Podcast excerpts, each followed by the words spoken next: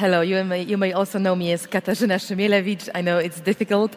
Uh, and I work uh, in Panoptykon Foundation in Poland, which is the NGO I founded uh, eight years ago. So for last eight years, I was often the one out there in the public who used to be more critical about technology than mainstream, who used to see potential dangers in how technology shapes our lives, who often said that this is far from being neutral. But I'm also not the one who would blame technology for our failures with regard to political, economic, or social life. So uh, when the terrible 2016 happened, and many people got disappointed uh, mostly with the results of political processes. And the thinking about technology moved from optimism to some kind of dystopian uh, ideas that with data on the other side and internet, we as humans are losing. Uh, the key game, which is the political game these days, has always been, and I think for a long time will be, the key game we play with those who have in power. I didn't feel relieved. I must say I felt a bit concerned because the more we pose um, the more we stress the agency of, of machines, technology, and algorithms, the less we see, uh, we see humans in that. It's not to say that I don't appreciate how big impact algorithms have on, on, on our lives, uh, including micro targeting, the use of data analytics, be that for the results of the election, as we have seen in the Trump uh, presidential race, or at the situation that happens in the countries after the new government is established. Uh, there is good reason why we appreciate the role of bots as new important agents of the political sphere, where they might very effectively influence the narrative that spreads around social media and the kind of temperature of the debate that we feel, we sense uh, as, as human beings. Uh, but this is taking the agency in a very simplified way. What I would like to do today is to look a bit deeper underneath those layers of technology to question for a while who is behind that, who is designing it, who is manipulating it or gaming it, and who are the people on the other side. Who are us and what is our role or our potential agency in changing the power balance we might not like so much looking backwards. So take a look at that picture. I believe many of you have seen it already. It's a quite famous graph prepared by Craig Silverman for the BuzzFeed in November 2016, right after uh, Trump's victory, uh, suggesting, as you can see, that uh, in the Trump uh, election um, run-up, uh, especially in the last days, people on Facebook interacted much more with fake news than they did with so-called uh, real, real stories. Uh, it is a matter of fact, but how we interpret that fact. If we look at that scenario, what we really see here is this suggesting that people did so because Facebook own algorithms show them mostly fake news and this is why the fake spreads so well? Or is this mostly because humans chose to interact most with those stories that triggered um, emotions that uh, were linked better to their expectations or their needs? who was the agent? That is the answer we don't have from just looking at the facts. It needs much deeper research, which we might not necessarily uh, have. But one thing we know, I think, for now, is that the fact whether that news was fake or real was not so much meaningful for those who clicked on it. Yes, we rediscovered that there is a different wiring of our political brain. It's not so much about technology; it's about us not. Uh, being so attached to facts anymore and actually openly saying that the, the, these are re- less relevant in the world dominated by political emotions and narratives that are not fact based anymore. And this is the phenomenon that obviously many of you are discussing, and uh, it, it, it rightly so takes a lot of space in the public debate. It could be the phenomenon that we should be looking much more deeply than, uh, than the algorithms. And of course, there are filter bubbles that have been with us for at least 10 years, but suddenly they got rediscovered in the context of fake news as the phenomenon that has key impact on how people think, what people see. But again, what we don't know, and what has been said today many times by, by other speakers too, is to what extent the effect, the filter bubble effect, really is shaped by mere technology designed for us without transparency, or how much it's uh, affected by us, by our choices, but what we choose to look at, and how much it might be gained by third parties like the botnets uh, who might be designed by somebody else. So, what really is the power balance behind the filter bubbles? We, we don't know. But there is the reality outside. This is one of thousands of pictures of trees uh, shared on social media in Poland after the government, Polish government, adopted a new controversial law allowing uh, every private owner of the land to remove trees that are disturbing him or her.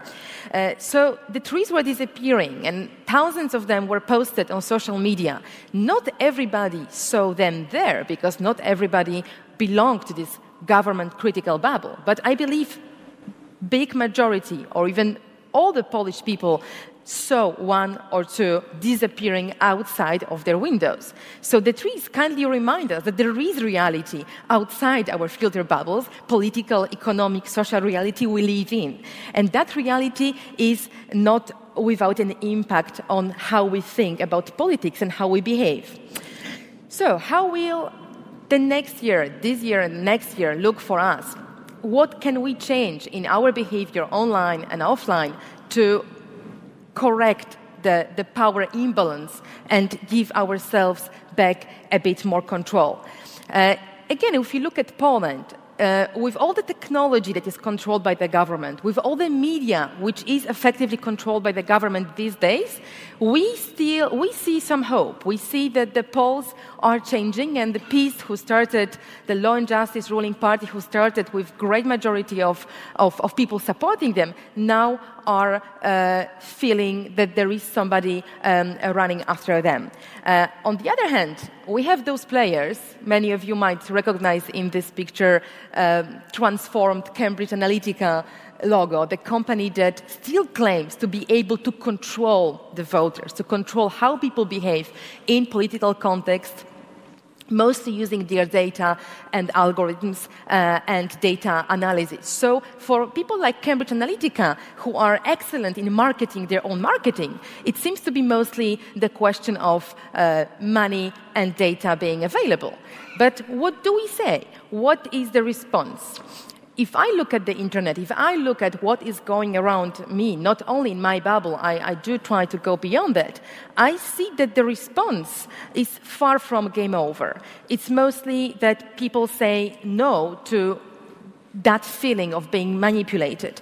And obviously, uh, there are plenty initiatives emerging uh, in the US in Europe, in Russia, that respond to the recent uh, buzz around, around fake news. These are human driven initiatives that use technology to trace what is credible, what is not, and to enable people. Uh, making their own assessments more effectively. And a big part of those uh, assessments, of course, comes through technology again. So to be able to judge fake or real news more efficiently, you can install a plugin in your browser who will give you um, mm, a warning if uh, the trusted news site that of your choice signals that that might not be credible. So we are back to the world of technology with slightly different concept of actually escaping the filter bubble or questioning what we, what we see online.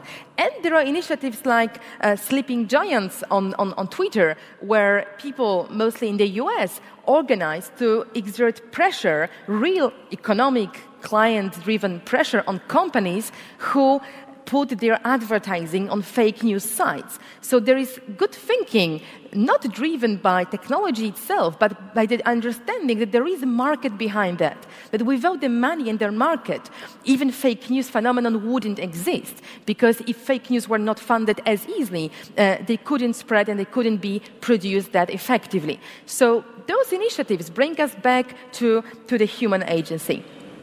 And then not for the last year, but for much more than, than last year, for at least eight years of my work, I have witnessed a strong, consistent call for transparency of technology, which is again the call of, of humans, people like us, who have always been concerned with not really understanding the black boxes and questioning the black boxes. They are not only hackers, sometimes they are activists, sometimes they are artists Uh, this is a piece of, of excellent research uh, done by Share Labs, uh, who presented uh, it, it, yesterday here in Berlin, showing how Facebook is doing the tracking and what kind of data exactly Facebook collects beyond our control and how that data is processed in the algorithmic engine of Facebook to produce knowledge, that then might be sold to such agents as Cambridge Analytica or any other advertising or marketing entities that want to try manipulating us. And there are initiatives like that one um, by Claudio Agosti, uh, who started digging into uh, Facebook algorithm from the side of the newsstream. So, what really is in Facebook that dictates how we perceive uh, the newsstream? How many elements of the newsstream come from our friends? How many of them is a paid content? How many of them come as a result of some non transparent operations? Those things, if we dig deeper, can be found. And there are already people, and there have been people for a while, who are trying to find this uh, exactly for the reason of regaining uh, control. Of course, transparency is not everything. The big term the term I, I, appreciate very much is the call for much more, for algorithmic accountability. Uh, MIT published that paper again in November 2016, uh, stressing that there is a need to redesign the way we think about algorithms themselves. So they coined five principles for people designing algorithms to increase accountability. And this year, we have seen that voice and many similar voices putting even more pressure on the very simple message. There is always human behind it. There's always human designing the algorithm, and we need to engage with those humans and their logic before we start asking for the code and before we even start discussing the technology, because the idea there might be uh, not so complicated as the code itself. There are always people behind it. And some of them might be like Mark Zuckerberg who believed, believes that he can shape the global democracy in a better way than we might be shaping as, as, as people, as citizens. Uh, his response to um, the whole fuss around fake news was obviously give me more control. I will redesign my algorithms to the way that you will no longer see fake, you will always see real the way I define the real. So those ideas, again, they are open ideas. We don't have to dig into the code to understand the very logic behind Facebook Empire. Facebook Empire who collects data, processes data, makes algorithmic analysis in order to produce profiles that are marketing profiles for those who want to control us, but also who, that, who can become itself a political control machinery. And, and Zuckerberg is becoming very open about it, which is, I would say, like a red red alert for, for, for all of us who are still there and who are feeding the empire with data. So at the end, it comes down to people, to people behind the empire, behind every technology that is driven by, by personal data. At the end, it will be our choices how we use Facebook, what we click on. Do we use plugins like Kill the Newsfeed, which is available, and you don't have to look at it at all? If we migrate out of the service at all, if we do whatever we think uh, is, uh, is adequate in the, in the situation. So, my main message today and my, my own take on this is a matrix it's not a yes or no. It's not black or white, technology or humans. It's uh, not right to say that we are winning the game. It wouldn't be right to say we are losing the game. But certainly we can understand the game in a much more nuanced way that has been suggested to us by mainstream media uh, lamenting over botnets and algorithms as if those phenomena never existed last year, uh, or um, listening to companies who say it's up to you people. You are sharing the content. You are the ones who actually drive uh, this machinery. None of those responses is really uh, true. So, my understanding of this is that we are in a much more complex uh, situation that is not that novel in terms of agents and not that novel in terms of phenomena we are talking about. There has always been debate about uh, illegal or harmful content online and how we deal with that content, how it gets deleted and removed. So the, the, the, the conversation about who has control over what we see is as old as the notice and takedown debate, as the censorship and hate speech debate. And there is another layer, which is filter bubbles, that has always been around us uh, as long as we have social media that were built exactly to filter out uh, the, the whole content that we cannot process and provide the personalized newspaper. Uh, and in those two phenomena, we have seen the development of legal regulations, like data protection regulations or notice and takedown regulations. We have seen a lot of business driven solutions, uh, like uh, terms and conditions that every online company has that says what can stay, what should disappear and we have um, flagging mechanisms or algorithmic um, decision making that I mentioned uh, using Facebook as example in response to the fake news, um, uh, the fake news panic. Uh, and in between those, we have, of course, the layer where we operate, where all the civic actors can come up with their own way. They can come up with digital education, they can come up with uh, simply changing the service they use, they can come up with many community driven solutions and initiatives. So the middle ground is up to us, and it's extremely important that the middle ground exists because this is how we can mediate between what business thinks as a right solution, which is mostly driven by money, uh, since business is about making money and there is nothing strange about that, and between the political, which is where the power lies, the power operates, and where many agents might have different interests as we, uh, being citizens and being, being, in a way, controlled by those who, who have the power. Uh, so this is the way I see it, and I would really love to engage in a little discussion, if we still have time with you, about how you feel in the matrix, how you find your place between uh, the human and the tech, uh, how much you feel that we can be in control, and do you can you think about any initiatives, especially civic driven initiatives, that might offer some responses uh, in the world where uh, the narrative uh, is shaped by non transparent mechanisms, but we are the ones who might be working on opening them or questioning them or demanding more accountability for them. If we find the right place for us in this matrix, the game uh, will be far from over, and there is a good, um, good hope that we can actually find a, a good spot for all of us. Thank you.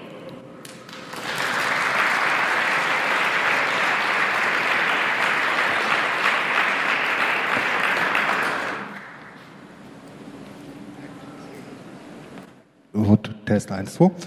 Actually, we have now 10 minutes for questions. So, anybody who has a question? Or comments. I mean, actually, I would love to hear your uh, opinions and views on, on, on, on that. To what okay, extent. short comments then, please. Come on, up front. Hi. Um, thank you for the wonderful talk. I wanted to, it's like a common question. Where do you see um, plugins and other services that um, use an obfuscation approach? So the idea is to make you invisible.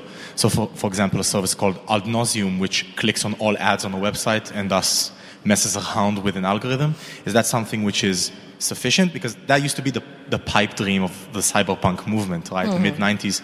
If we're all invisible, then no one can see us and we can do whatever we want.